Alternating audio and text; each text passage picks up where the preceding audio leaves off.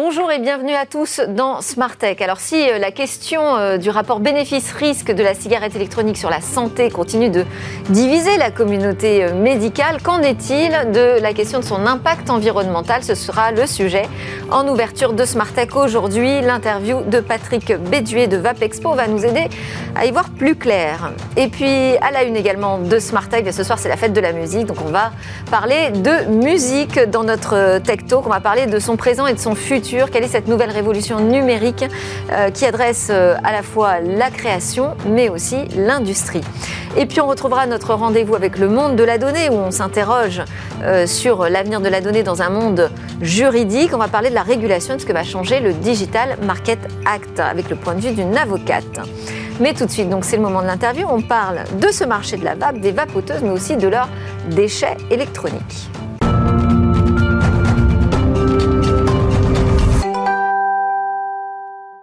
Alors on manque de connaissances visiblement du côté du corps médical pour trancher sur le rapport bénéfice-risque de la cigarette électronique sur la santé.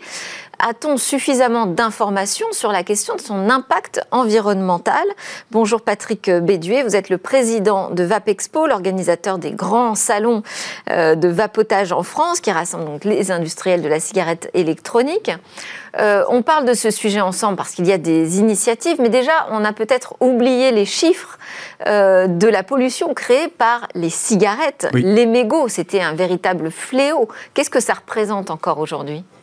Bah, ça représente une, très grosse pollution pour le, pour, euh, pour, les terres, parce que ça, ça met vraiment déjà 12 ans à, se, se, dissoudre, on va dire, euh, dans la nature, et euh, ça représente plus de 12 milliards de tonnes dans le monde, là, chaque jour, jetées par terre. C'est vraiment une catastrophe écologique, mais c'est surtout qu'il n'y a pas de moyen derrière de recycler quoi que ce soit. moi, j'avais ce chiffre de 4300 milliards mm. de mégots jetés dans la nature dans le monde. Incroyable. Alors incroyable. Bon, donc on se dit euh, la cigarette électronique c'est super parce que déjà ça évite euh, ce type de pollution, mhm. mais ça en apporte forcément une autre, puisque là on est face à des composants électroniques. Alors non, non parce que vous savez les, professionnels de la, de la vape, ils sont très sensibles sur le sujet de l'écologie et y a, ils ont mis en place. Enfin moi je fais Vape, euh, vape Expo là, depuis déjà 8 ans. la cigarette électronique ça fait plus de 10 ans que ça existe. Et euh, c'est vrai que euh, chaque professionnel a une sensibilité écologique et ont mis en place des circuits de recyclage pour euh, justement récupérer les, composants, comme ça soit la, pile ou les composants électroniques. Beaucoup de vapoteurs, une fois que la machine ne fonctionne plus, les ramènent dans leur vape shop et derrière on fait de, de la collecte. Mais c'est une filière de recyclage qui est dédiée à la cigarette électronique? Bah, il y, a, y, a, y, a, deux circuits. Il y a ce circuit-là, et puis après aussi, il y a le circuit, on va dire, classique, où on peut mettre ça dans, les, euh, dans le tri euh, sélectif. D'accord. Mm. Expliquez-nous, euh, précisez-nous la composition de la cigarette, la cigarette électronique pour qu'on voit justement quels sont ces types de composants. À quoi on a affaire en fin de vie? Bah, on a surtout, oui, on a, enfin, on a affaire à du composant électronique, on va dire très léger quand même. Il y a une petite carte mère dedans oui. qui va, qui va réguler les puissances. Euh, je, peux, je peux vous Bien sûr. sortir un modèle si j'ai ramené. Ah, je sais pas, vous allez l'ouvrir euh, en direct en plateau Non, non. Et voilà, là vous avez le corps. On appelle ça une box. Mais après, vous voyez, c'est des circuits très légers. C'est vraiment, il y, a moins de composants que dans une calculette euh, électronique, par exemple. D'accord. Voilà, il y a juste une petite carte mère qui va réguler justement la puissance. Là, on appelle ça le réservoir avec euh, un composant en verre. Et ensuite, après ça, c'est de l'aluminium. D'accord. Et euh, donc tout ça, c'est recyclable très facilement. C'est vraiment euh, des, produits assez courants à recycler et il n'y a pas trop, trop de... Et alors l'émergence de cette nouvelle mode de la cigarette jetable, électronique jetable? Oui, aussi. Bonne ou mauvaise nouvelle? Bah, Du moment que derrière, il y a aussi cet effet de recyclage, euh, évidemment, c'est une, une, bonne nouvelle parce qu'on est toujours conscient du produit qu'on va sortir. Et tout ça, c'est pensé en amont avec les bureaux d'études. Donc on, on sait que par exemple, là, j'en ai ramené une. Ça, c'est une cigarette jetable Voilà. Donc, c'est vrai que c'est un composant, on va dire, qui n'a rien à voir avec euh, ce que j'ai. Mais une fois que le liquide est terminé, dedans, il y a juste une, pile bah, qui, est décortiquée et ensuite recyclée. Et le plastique dans le plastique. D'accord. Voilà, c'est des. vous voulez dire, il n'y a pas de composant électronique comme sur l'autre modèle non, non, Donc là, c'est la question de la pile. Voilà. Aujourd'hui, bah, qui, qui interroge comme, euh, les, euh, sur son recyclage. Oui, non, parce que les piles que vous avez chez vous sont aussi bien recyclées. Oui, il ne faut pas le jeter dans la rue par terre comme son mégot. Non, surtout pas. Non, non je, vois bien, très peu de personnes faire ça. Et ça, ça engage, ça engage aussi la filière à s'organiser pour la bah, collecte. Justement, les clients les ramènent dans leur lieu d'achat. Et c'est aussi pareil collecté et renvoyé chez le, le fabricant. Ça représente quoi aujourd'hui le marché de la vape en France? Bah, on, est pratiquement sur un milliard d'euros de, chiffres à l'année. Euh, en France, c'est plus de 3500 boutiques de professionnels. Et euh, si on rajoute les points de vente... c'est plutôt à la baisse, à la hausse? Non, ça, ça, bon, ça a stagné avec le Covid, évidemment, mais là, ça reprend à la hausse. Là, le, par exemple, pour le prochain événement du salon, on, est, rempli d'exposants qui, qui repartent euh, justement pour bah, pour, comme avant, en termes d'économie. Et il est vrai que je vois maintenant des nouvelles boutiques ou des franchises de boutiques qui s'ouvrent euh, de plus en plus. Et on va dire que c'est pour des passionnés, c'est vraiment un métier d'avenir et c'est quelque chose qui, euh, qui est en progression, mais chaque année. Et en nombre de vapoteurs, on, s'évaluait le chiffre de vapoteurs, vapoteuses Oui, on a euh, à peu près entre 3, 3 millions 5 ou 4 millions d'utilisateurs quotidiens de la cigarette électronique. Donc c'est une grande consommation quand même en France Oui, oui, oui, oui. Et tant mieux parce que ça empêche justement les gens de fumer, ça réduit aussi le... Ça on peut maîtriser notre taux de nicotine, donc ça permet d'avoir un sevrage tabagique, mais vraiment sur le long terme, euh, pour finir, à plus rien. Nous, euh, ce qu'on veut, ce qu'on souhaite avec nos clients, c'est qu'ils ne reviennent plus. C'est quand même bizarre de dire ça, mais ceux qui ne reviennent plus jamais parce qu'on veut qu'ils arrêtent aussi la vape et qu'ils soient plus dépendants de la nicotine et tout. Alors on ne va pas débattre ici de la question euh, sanitaire euh, parce que parce qu'elle fait toujours débat et qu'on n'est pas forcément les mieux placés pour euh, en discuter, ni vous ni moi. en revanche, moi, ce qui m'intéresse, c'est de rester donc sur cet angle environnemental, hein, d'essayer de, comprendre comment est-ce qu'on peut aussi améliorer les choses en la matière. Par exemple, la taille des flacons aujourd'hui. Oui, c'est des 10 ml. Bon, alors ça, c'était imposé quand même par la par la Commission européenne. 10 millilitres Voilà. Avant, c'était assez libre, donc on pouvait avoir des longues contenances. Les gens consommaient moins de plastique. Oui. Et euh, la Commission européenne euh, en a décidé autrement. Donc c'est un peu quand même euh, pour une commission qui veut... Et pour quelle raison? Bah, c'est juste Pour une, question, d'accoutumance? Ouais, même pas. Je pense que c'est une question, c'était à l'époque, c'était vraiment pour éviter que les gens rachètent des gros bidons. Ils voulaient, ils voulaient pas, je sais pas, il y avait une histoire d'image à l'époque dont ils sont, donc c'est une concentration de 10 concentration pardon de 10 millilitres avec des taux de nicotine différents. Enfin, le max c'est 20 mg. Et ça, ça veut dire ça, ça veut dire qu'on consomme plus de plastique, mais heureusement qu'il est aussi recyclé. Heureusement. D'accord. Et ça, c'est une réglementation qui pourrait évoluer? Vous travaillez là-dessus euh, Après, euh, que l'industrie s'organise Oui, voilà, ça concerne vraiment que des liquides nicotinés. Ensuite, c'est vrai que sans nicotine, on peut avoir des flacons plus grands. Et euh, après, on rajoute notre base de nicotine. Donc, je sais, c'est un peu, ça, a l'air un peu lunaire comme ça, mais voilà, on a notre base aromatique. Et on peut rajouter notre nicotine, pareil, dans des petits flacons. Mais ça fait utiliser évidemment plus de plastique mais les gens s'organisent pour bien faire le tri sélectif. On leur dit bien à chaque vente euh, comment euh, recycler ces, ces flacons-là. Et on a aussi qui les ramène aussi en boutique pour aller aussi faire un, un système de recyclage. Donc vous avez le sentiment qu'il y a une conscience euh, ça, c'est, environnementale Tous les vapoteurs, enfin tous ceux qui se mettent à cigarette électronique deviennent, enfin, ont un, sentiment écologique. C'est quelque chose qu'on a, remarqué dans le, sur ce marché. Dès le départ ou c'est une évolution, ça, du profil des consommateurs? C'est une évolution parce qu'après ils prennent conscience que eux, jusqu'à présent, ils jetaient euh, oui, comme ça par terre sans réfléchir. Et là, ils se disent, ah, c'est quelque chose qu'on peut amener à recycler, c'est quelque chose qu'on peut trier. Donc ça les, bon, excusez-moi du mot, mais ça les éduque finalement à faire du tri aussi, euh, comme ils font finalement chez eux en mettant les canettes dans les poubelles jaunes, etc. Bah là, ils se disent ah bah tiens c'est bien en plus de ça, je peux recycler mon produit. Et euh, vous voyez d'autres différences entre le, vapoteur du début et celui d'aujourd'hui? Quelles sont euh, les évolutions de, ceux qui consomment aujourd'hui de la cigarette électronique? Est-ce que c'est parce qu'on a aussi parlé de la cigarette électronique qui pouvait être un moyen d'entrer dans la cigarette et non pas d'arrêter?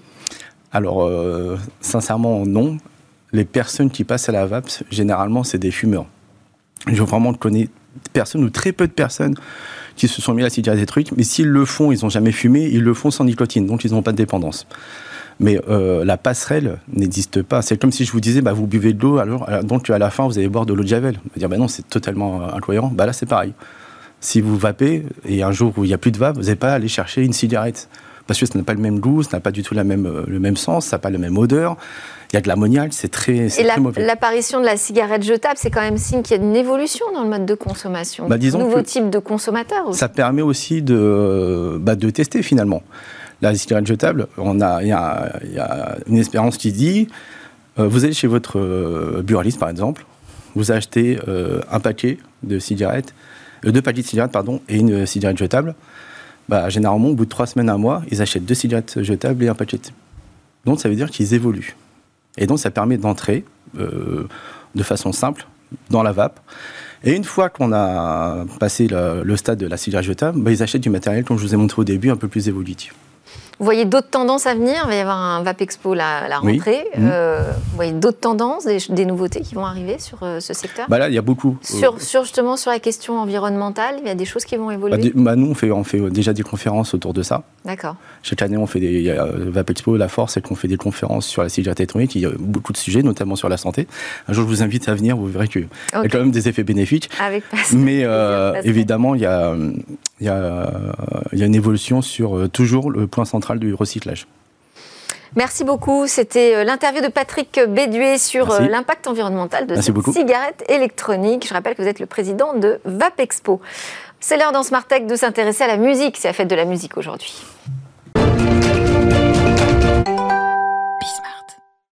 Eh oui, c'est la fête de la musique ce soir, donc on va parler musique, mais on va parler musique, sa révolution numérique, évidemment, parce qu'elle en a vécu plusieurs des révolutions technologiques, euh, euh, cette industrie, et elle est en train d'en vivre une nouvelle. Enfin, en tout cas, c'est ce qu'on va voir, c'est ce qu'on va explorer avec mes invités. Romain Delno, cofondateur de Navstar. Bonjour. Bonjour. Alors là, c'est les stars qui sont à l'honneur dans votre euh, concept de jeu, de jeu de cartes virtuelles. On dit que vous êtes un peu le Sorare de la musique, donc des jeux de cartes virtuelles à collectionner ou à échanger. Tout à fait autour de ces stars de la musique. Et à côté de vous, Jonathan Milta, vous êtes directeur des partenariats chez Pianity. Bonjour. Euh, Pianity qu'on a déjà reçu ici, marketplace euh, française, d'ailleurs deux acteurs français hein, Absolument. Euh, dans, dans, cette industrie. Marketplace française de musique NFT. Donc là, mhm. vous n'êtes pas du côté des cartes à collectionner autour des stars, mais du côté de la musique, de la, de la création, euh, que l'on peut euh, s'approprier sous forme de NFT. Vous êtes en plein tous les deux dans cette révolution euh, numérique des NFT de, l'industrie. Est-ce que vous le voyez comme ça, comme quelque chose qui va complètement bouleverser l'industrie, la création, le secteur? Je pense que ça va compléter. Le, marché de la musique en soi, il va plutôt bien pour les maisons de disques. Oui. Puisque la, la musique euh, il va plutôt mieux, parce qu'il y a il eu va plutôt mieux. Le marché n'a pas retrouvé en fait son niveau historique il y a 20 ans en chiffre d'affaires, mais la marge est meilleure pour les labels puisque le, changement de paradigme du physique vers le digital a permis d'éliminer tout un tas de coûts comme la fabrication des disques, leur expédition, etc. Donc on a un chiffre d'affaires qui n'est pas encore tout à fait au niveau de ce qu'il était il y a 20 ans, mais une marge qui est bien meilleure. Donc les maisons de disques s'y retrouvent. Euh, si on lit un peu entre les lignes. Après s'être longuement perdue hein, Exactement. Dans, dans, cette transformation euh, numérique, elle finit par s'y retrouver. Est-ce que les NFT vont aussi à ce point bouleverser la donne et peuvent chahuter des grands acteurs du secteur? Ce qui est intéressant, c'est que euh, la, le marché de la musique a vécu différentes révolutions, notamment le piratage, qui a fait que la valeur globale de la musique s'est totalement effondrée. Ça a été en partie réglé par le streaming. Euh, aujourd'hui, on a l'impression que le marché est repassé sous. Par le streaming et des abonnements illimités. C'est l'offre commerciale qui a tout changé. Hein. Et derrière, donc un usage qui supplante tous les autres. 70% aujourd'hui à minima par pays en, streaming, euh, mais une rémunération des artistes et donc une rémunération, une valeur créée euh, extrêmement challengée. Donc aujourd'hui, ce qu'on représente avec les NFT, c'est recréer un lien très réel, très précis entre un artiste et ses fans, recréer une communauté, une communauté engagée, qui va permettre aux fans de participer à de la création de valeur pour les artistes avec une traçabilité absolue. Donc, on retravaille cette question de la rémunération des artistes avec euh, les NFT, puisqu'on peut acheter directement, presque auprès de, l'artiste. On peut acheter sa création, on mhm. peut acheter son, son image. Voilà, sa valeur numérique. C'est mhm. ça, les interactions qu'on peut s'offrir avec euh, nos stars préférées. Euh, mais donc, ça va peut-être supprimer quelques intermédiaires, donc peut-être quand même bouleverser cette économie numérique. Dans le cas de Navstars, nous, ce que nous faisons, c'est que nous apprivoisons la notoriété numérique des talents. Euh, les artistes aujourd'hui leurs revenus se constituent de leur musique, euh, de leur spectacle, de leurs concerts, et aussi de plus en plus de, des deals qu'ils peuvent faire avec des marques, un peu comme des influenceurs, si vous voulez. Et, qu'est-ce qu'ils font dans ces cas-là? Ces deals avec les marques leur permettent de compléter leurs revenus, qui sont quand même beaucoup mis à mal sur la partie musicale, comme euh, l'a expliqué Jonathan tout à l'heure. Et nous, ce qu'on fait, c'est qu'on vient apprivoiser cette notoriété numérique qu'ils ont construit grâce à leur audience. Et, et, plutôt que de leur proposer des partenariats avec des marques qui ont tendance plutôt à éroder l'engagement des communautés, un peu comme le subissent les influenceurs, nous on propose d'apprivoiser cette notoriété et de nourrir des actifs numériques qui sont les NFT et de donner un score numérique aux cartes que nous vendons grâce à ces métriques. En quoi ça évite cette érosion Tout simplement parce que là, on va vendre vraiment la, force numérique d'un artiste. Quand vous êtes sur le réseau social d'une personnalité ou d'un influenceur, vous appréciez cette personne pour ce qu'elle produit. Soit elle présente sa vie parce que l'influenceur a plutôt tendance à nous montrer ce qu'il fait chez lui, soit l'artiste nous montre ses créations. Mais plus vous allez promouvoir des marques qui n'ont rien à voir avec ce que vous proposez d'habitude, plus vous allez éroder l'engagement des communautés. C'est un phénomène assez, assez naturel. Et donc nous, ce qu'on propose, c'est de, de toujours valoriser cette audience, celle qui est d'habitude valorisée auprès des marques, mais de la valoriser auprès d'un écosystème de joueurs et de utiliser ces données numériques, le nombre de followers, le nombre d'auditeurs sur des plateformes, le nombre de vues faites sur YouTube, sur TikTok, etc., et de traduire via une économie de jeu ces données métriques en score. Mais les marques restent dans la boucle quand même dans votre, euh, dans votre système. Elles peuvent y rester, euh, elles peuvent s'y intégrer. Parce que ça fait partie, vous, de votre modèle économique, j'imagine. Oui, alors nous... De proposer aux marques de travailler euh, sur cette nouvelle offre autour des fans. Alors à partir du moment où les marques sont en affinité avec l'univers dans lequel on officie, hein, notre cœur de métier c'est la musique, bien qu'aujourd'hui on se développe sur d'autres segments comme l'influence. On a par exemple des deals avec voilà, deux grandes radios françaises qui sont leaders sur leur segment, qui ont intégré Navstars en tant qu'asset jouable et en tant que partenaire. Donc donc les marques s'intègrent à partir du moment où euh, elles font sens dans notre économie de jeu. Demain, on peut évidemment euh, réfléchir à ajouter des partenaires, mais on ne veut pas diluer le propos euh, comme ce que l'on peut voir aujourd'hui sur les réseaux sociaux. Tuer la poule aux œufs d'or finalement. Oui, on pourrait le résumer comme ça, tout à fait. même question sur la question des intermédiaires. Quand les artistes sur Pianity peuvent vendre leurs œuvres, même les revendre directement auprès de leur communauté de, de, fans, on a quand même quelques intermédiaires qui passent à la trappe, non? Non, pas aujourd'hui. On a différents cas d'école. On a à la fois des artistes qui sont représentés par des labels, par des éditeurs. Donc nous, on respecte absolument les chaînes de droit et euh, les sociétés civiles qui perçoivent les droits associés. Euh, donc on peut travailler. ça veut dire que l'artiste ne touche pas directement la somme qui va être versée. Il n'aura qu'une parcelle? Il aura une partie de la somme en fonction des contrats qui le lient à son label. Mais par contre, Donc on reste dans le schéma classique hmm, Pas tout à fait, parce que la traçabilité est complète. Donc 80% du revenu remonte à l'artiste et ou à ses ayants droit. Et sur ce type d'action, euh, puisque c'est un phénomène assez nouveau et qui n'est pas forcément compris dans les contrats euh, de l'ensemble des, maisons de disques et des éditeurs. C'est à l'artiste et à son représentant, son manager, de discuter avec le label de la manière dont ils vont répartir ce nouveau revenu. Donc nous, on ne se positionne pas euh, contre, on se positionne en plus et on se dit qu'on touche également ainsi des artistes qui ne sont pas représentés. Il faut savoir qu'il y a énormément d'artistes aujourd'hui qui qui, dont les carrières ont, accéléré de manière considérable. Euh, il y, a, il y a 10 ans, on mettait 3 ans, 3-4 ans à développer un artiste. Aujourd'hui, des artistes, notamment en musique urbaine, sortent en moins de 3 mois et remplissent une grande salle parisienne, euh, stream, etc., etc., extrêmement vite. Donc ça veut dire que le vivier d'artistes est très présent que le radar de l'ensemble des acteurs traditionnels ne suffit pas à capter tous ces gens-là. Du coup, nous, notre pari, c'est de se dire qu'on va capter des artistes qui sont hors cadre, qui vont revenir dans un cadre classique, ce sera leur choix. Nous, on n'est pas un label, on est une plateforme, on est une marketplace, donc on accueille tout le monde.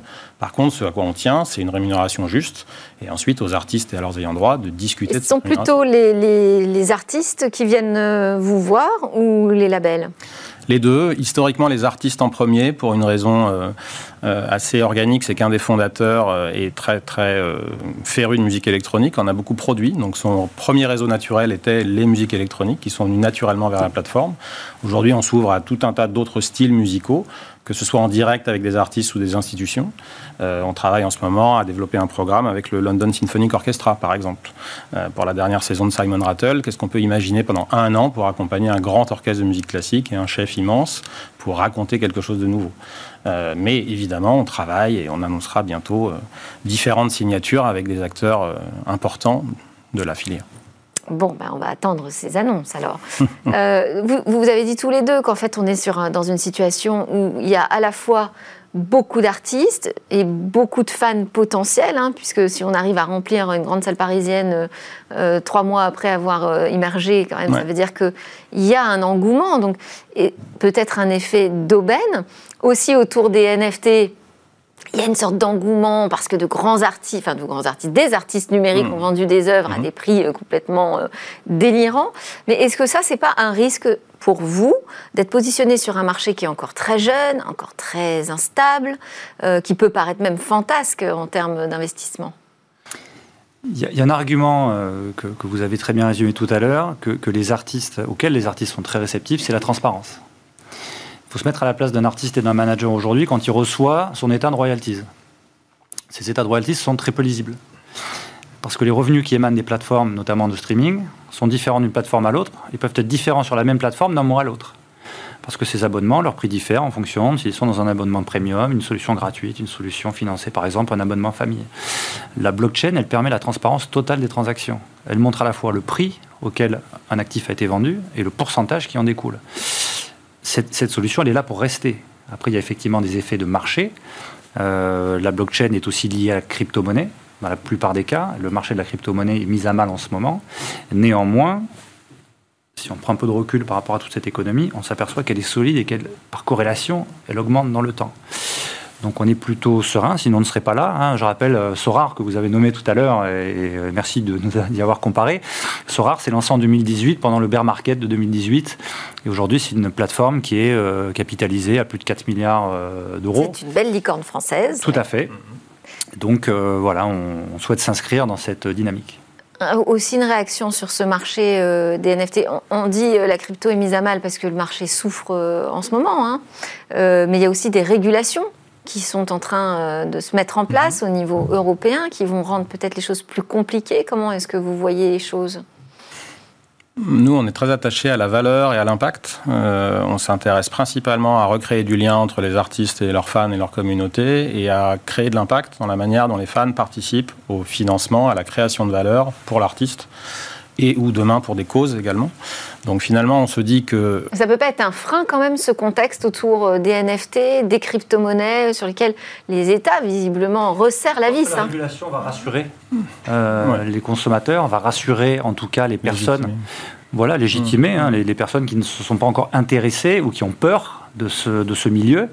Euh, parce qu'on lit beaucoup de choses. Hein. On va lire euh, une semaine que le marché explose et a dépassé euh, ses records précédents, puis la semaine d'après que le marché s'effondre. Je pense au contraire que la régulation va, va mener à une adoption plus large, un peu comme l'Internet dans les années 90. On a un indicateur chez Pianity qui est intéressant, c'est quand on a lancé la plateforme, 80% des transactions se faisaient via des portefeuilles crypto.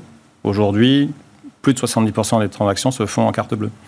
Donc pour nous, c'est signe que les fans se mettent sur le marché, que les fluctuations du marché crypto peuvent éventuellement euh, faire que certains investisseurs crypto se retirent momentanément, mais par contre, les fans ont compris euh, l'intérêt du sujet. Alors, expliquez-nous plus précisément, euh, Romain Delno, comment ça fonctionne Navstar maintenant. On va, on va rentrer plus, plus, plus dans le détail. Bah, vous êtes un joueur euh, voilà, vous détenez. Euh, Donc un joueur, parce que j'ai envie de collectionner des cartes. Euh. Oui, vous pouvez être un joueur, un fan, quelqu'un qui est investisseur crypto. Voilà, on s'adresse vraiment à plusieurs profils de personnes. Nous, on a lancé au mois de novembre ce qu'on appelle une preuve de concept pour démontrer en fait au, marché que nous étions capables de proposer une solution ludique qui s'appuie sur des licences officielles. Et cette solution, on l'a lancée en euros pour s'adresser d'abord aux fans de musique, qui ne sont pas forcément des personnes éduquées à la crypto-monnaie. Et on recense aujourd'hui 25 000 utilisateurs sur cette plateforme. Donc ça, ça démontre, on va dire, un certain, un certain engouement pour le, le, Donc, le système qu'on propose. Je suis fan d'un groupe. Qu'est-ce que je peux faire sur Navstar? Vous pouvez acquérir des cartes euh, à l'effigie des talents. carte Panini ou Exactement. ceux qui sont déjà passés à cette étape. Exactement. Euh, donc ça fonctionne un peu comme les jeux d'atouts que vous aviez quand vous étiez petit, euh, avec des cartes qui ont une certaine force. Et cette force, c'est donc le score qui lui-même est déterminé par les statistiques numériques des talents. Hein. On va collecter les streams, les vues, les followers, comme je l'expliquais tout à l'heure. Et on va traduire tout cela via une économie de jeu en score. Et ce score, on va évoluer tous les jours. Et donc en tant qu'utilisateur, vous allez pouvoir acquérir ces cartes euh, qui vont avoir différents degrés de puissance en fonction de leur degré de rareté. Hein, pour un même artiste, j'aurai des cartes communes, des cartes rares, des cartes légendaires. Et je me constitue un deck de cartes que je peux ensuite renforcer avec des cartes que nous appelons des ressources et qui ont donc, euh, qui s'inspirent hein, de, leviers, on va dire, de, de l'industrie de la musique. Ça peut être un média, par exemple, ça peut être voilà un tourneur, ça peut être différents acteurs comme ça du métier qui vont renforcer, renforcer progressivement mon score. Et je vais pouvoir me confronter à d'autres joueurs euh, qui eux-mêmes auront leur deck avec leurs cartes ressources. Et le gagnant, euh, celui qui a le score le plus important, euh, se verra récompensé en carte NFT donc offerte et en token natif, le N-Stars, qui est le token de la plateforme. D'accord. mais en termes d'interaction avec les stars alors en termes d'interaction avec les stars... Où est-ce que j'y retrouve ma, ma, satisfaction euh, vis-à-vis des stars que je suis? Tout à fait. Alors on a déjà, nous, mis en place beaucoup de choses en ce sens, puisqu'on a été capable, via la preuve de, marché, euh, d'envoyer euh, certains joueurs à des événements nationaux pilotés par des grands médias sur lesquels ils ont pu rencontrer des stars qui participaient au programme Navstars. Et pas plus tard que vendredi dernier, on a monté une soirée à Cannes avec euh, nos partenaires artistes et influenceurs. Donc là, on passe du virtuel au réel. Absolument, absolument. C'est ce que permet aussi la blockchain, c'est de prévoir dans les contrats digitaux, les fameux smart contracts, des avantages que nous donnons aux acquéreurs de nos actifs. Euh, pour qu'ils puissent euh, participer à cette typologie d'événements. Et ça, j'imagine, c'est un moteur quand même important, non? Absolument. Absolument. voilà la, désintermédiation progressive, on va dire, et la, relation qu'on peut avoir euh, directement avec les producteurs ou les artistes nous permet justement de proposer ces expériences euh, qu'on ne peut pas se procurer autrement. Alors, on va regarder aussi comment fonctionne euh, Pianity. on n'est pas du tout sur le modèle de streaming, écoute illimité. Non. Alors, expliquez-nous. Alors nous, on est donc une marketplace qui permet à des artistes de proposer un drop NFT, qui permet à des fans d'acquérir avec un niveau de rareté 1, 10, 100 ou 1000 le NFT de la musique proposée par l'artiste. Euh, et on associe à ces niveaux de rareté une expérience pour le fan différente en fonction du niveau auquel on a. Par exemple. On construit des choses aujourd'hui, alors des choses assez classiques, vous en parliez un peu plus tôt, euh, comment euh, un fan va pouvoir rencontrer son artiste préféré, dans quel cadre il va le rencontrer, est-ce que c'est au moment d'un événement physique à travers un concert euh, dans une ville X ou Y, est-ce que c'est en digital, est-ce que c'est via un channel Discord où il va pouvoir échanger avec lui?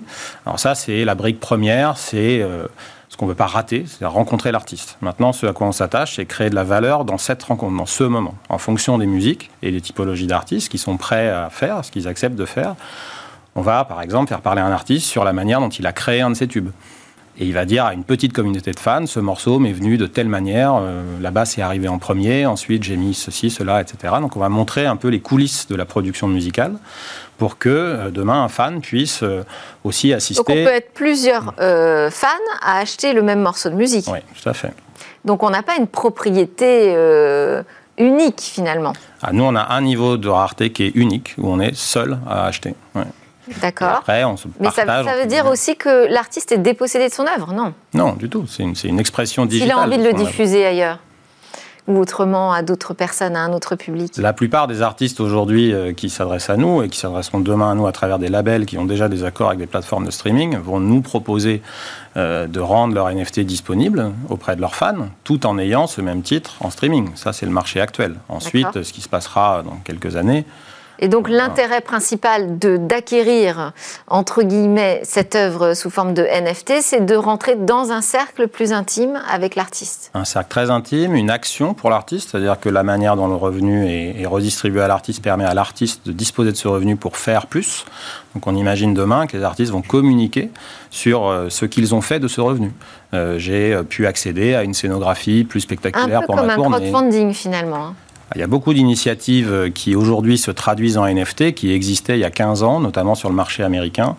Il y avait un, site de crowdfunding qui était un des premiers qui s'appelait Artist Share et qui permettait à des artistes de tout type, euh, tout genre musical, de proposer à des fans avec une, idée de transparence. Euh, je dois produire mon prochain album, j'en ai pour 40 000 dollars, j'ai pas les moyens de dépenser ces 40 000 dollars aujourd'hui, aidez-moi à produire et vous gagnerez ceci, cela.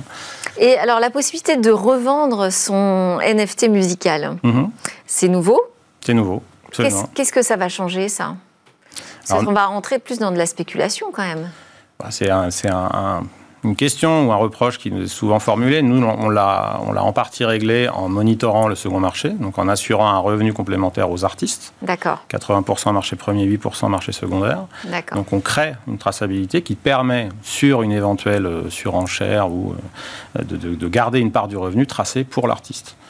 Très bien, on arrive pratiquement à la fin, vraiment très rapidement. Vous avez prévu quelque chose pour ce soir, la fête de la musique? Oui, absolument. Voilà, aller voir des, me balader et me faire surprendre et m'arrêter peut-être devant un artiste ou un groupe. Euh, qui retiendra mon oreille et mon attention. Voilà, exact. Et vous Moi aussi, mais je vous avoue que le jour de la fête de la musique, quand on est euh, un professionnel de la musique et qu'on en produit depuis 20 ans, on essaye surtout de se faire surprendre par des choses inattendues plutôt que d'aller voir des valeurs connues. Puisque... Bon, bah, venez écouter mon fils, c'est la première fois qu'il va euh, pour la fête de la musique, ça va vous surprendre, je pense. Produit utile. Merci beaucoup. Jonathan Milta, directeur des partenariats chez Pianity, et Romain Delno, cofondateur de Navstar, étaient avec nous pour la fête de la musique dans Smartech. Juste après la pause, on parle du monde de la donnée et de sa régulation.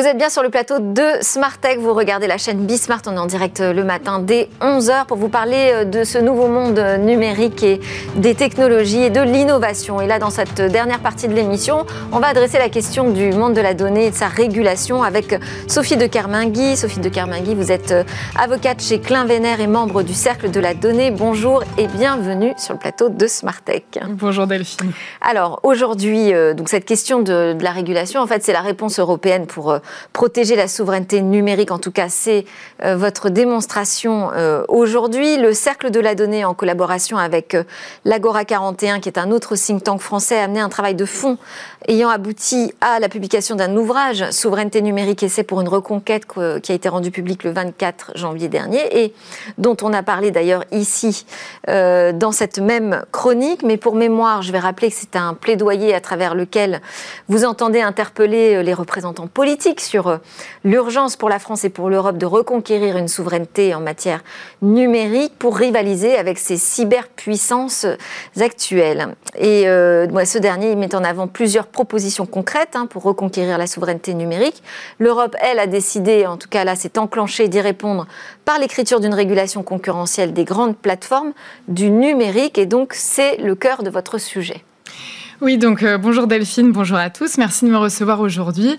Alors au préalable, je tiens effectivement à souligner que la réponse de l'Union européenne euh, dont je vais parler est une réponse ambitieuse quand on connaît euh, la forte activité de lobbying des GAFAM auprès de la Commission européenne, qui ont d'ailleurs fortement augmenté leur budget pour ce poste ces deux dernières années. Et donc cela n'est pas un hasard, car la Commission européenne a publié dès décembre 2020 deux propositions deux règlements donc en faveur de la souveraineté numérique. Donc un premier qui concerne euh, les services numériques, le Digital Service Act, qui vise à réguler les contenus illicites en ligne. Et le deuxième concernant les marchés numériques, le Digital Market Act, dont nous allons parler aujourd'hui, qui vise quant à lui à réguler... Euh, la domination sans précédent des grandes plateformes du numérique afin de réinstaurer des règles de concurrence euh, loyales en faveur euh, des, entreprises européennes et des consommateurs. Donc évidemment, ce sont euh, des mesures en faveur de la souveraineté numérique et inutile de rappeler que la donnée et le numérique sont effectivement devenus clés dans tous les secteurs d'activité. Alors, on va rappeler quand même, préciser qui sont ces acteurs qui sont visés par euh, le DMA, donc le Digital Market Act. Oui, alors euh, le DMA ne vise pas toutes les entreprises. En réalité, il vise les entreprises qu'on appelle les euh, contrôleurs d'accès, ou plus communément appelés en anglais les gatekeepers. Alors, les gatekeepers, ce sont des grandes plateformes du numérique qui sont devenues des acteurs incontournables à la fois pour les entreprises et les consommateurs afin d'accéder aux services essentiels d'Internet. Donc, comment on est qualifié euh, de gatekeeper pour une entreprise Alors, tout d'abord, il faut être un fournisseur euh, de services de plateforme essentiels. Donc, le DMA liste ces services. Pour en citer quelques-uns, ça peut être un service d'intermédiation en ligne, comme par exemple euh, Airbnb ou Amazon, des moteurs de recherche, des réseaux sociaux, des plateformes de partage de vidéos YouTube ou encore des services de cloud comme en offre Microsoft. Mais ça ne s'arrête pas là. Il y a un deuxième critère. Une fois que vous êtes un fournisseur de services de plateforme essentiels, vous devez aussi répondre à trois critères qui sont trois seuils qui viennent euh, vous définir en tant que gatekeeper. Et donc, ça va, comme on va le voir, ça limite fortement le nombre d'entreprises concernées. Car le premier critère pour le fournisseur est de réaliser un chiffre d'affaires de minimum 7,5 milliards d'euros en Europe ou d'avoir une capitalisation boursière de 75 milliards d'euros. D'ailleurs, ce critère de capitalisation boursière est assez révolutionnaire car avant, on parlait toujours de chiffre d'affaires et pour des services numériques gratuits, ce n'était pas toujours euh, la bonne notion. Donc là, on parle de puissance de marché. Le deuxième critère, c'est l'effet de réseau. Il faut que euh, le fournisseur ait 45 millions d'utilisateurs finaux et, 10 000 entreprises euh, européennes euh, de sa plateforme. Et enfin, il faut que ces deux critères soient réalisés pendant trois années consécutives. Je tiens juste à préciser que Thierry Breton a indiqué que ce serait environ une quinzaine d'acteurs qui seraient concernés par le DMA et on pense donc évidemment aux services fournis par les GAFAM comme Facebook LinkedIn, Amazon ou même encore TikTok. Alors comment, euh, d'après vous, ces nouvelles règles euh, donc, fixées par euh, l'Europe permettront demain de favoriser une meilleure concurrence, ou en tout cas une concurrence plus équitable sur le marché européen du numérique? Oui, alors le texte prévoit tout un ensemble de mesures, il y en a à peu près une vingtaine qui sont fixées aux articles 5 et 6 du DMA, donc qui ont pour objectif de lutter contre les barrières à l'entrée qui sont instaurées par ces gatekeepers pour favoriser en fait l'émergence de nouveaux acteurs sur ces marchés du numérique, mais aussi pour protéger les consommateurs contre les pratiques anticoncurrentielles. Euh, donc avant de vous donner euh, quelques exemples, euh, je tiens à préciser que le DMA crée une véritable rupture car aujourd'hui il propose des mesures ex ante, c'est-à-dire préventives aux actes de anticoncurrentiels. Or, à l'heure actuelle, le droit de la concurrence ne prévoit quasiment que des mesures ex post, c'est-à-dire des mesures correctives qui sont parfois longues à mettre en œuvre, qui nécessitent voilà, de, de, longues procédures et qui sont parfois inopérantes à répondre aux mesures anticoncurrentielles des grandes plateformes. Donc pour vous donner quelques exemples, par exemple, euh, vous, Delphine, vous devrez pouvoir euh, désinstaller euh, plus facilement les applications préinstallées sur le dernier smartphone que vous venez d'utiliser, ou encore, vous ne pourrez pas être pisté en dehors de Facebook pour de la publicité ciblée si vous n'avez pas donné votre consentement. Un autre exemple pour les chefs d'entreprise qui nous écoutent. par exemple, Facebook et Google ne pourront pas favoriser leur propre plutôt Google et Amazon ne pourront pas favoriser leurs propres services et produits sur leur plateforme par rapport aux vôtres quand vous utilisez la plateforme. Et euh, par ailleurs, par exemple, un dernier exemple. Oui, par, Amazon ne pourra pas utiliser vos données commerciales de vente pour vous faire de la concurrence. Merci beaucoup. On arrive déjà à la fin de ce Smart Tech. C'est passé très vite. Merci Sophie de Kermingui. Euh, au sein du Cercle de la Donnée, vous participez actuellement au groupe de travail relatif à l'empreinte environnementale sociétale de la donnée. Donc ce sera un sujet qu'on abordera ensemble. Je rappelle que vous êtes avocat chez euh, Klein Vénère, dont Mathieu Bourgeois est l'un des associés et euh, bah, vers qui se tournent toutes nos pensées aujourd'hui. Merci à tous de nous avoir suivis. C'était Smart Tech. Je vous souhaite une excellente fête de la musique. On se retrouve dès demain pour une nouvelle discussion sur la tech.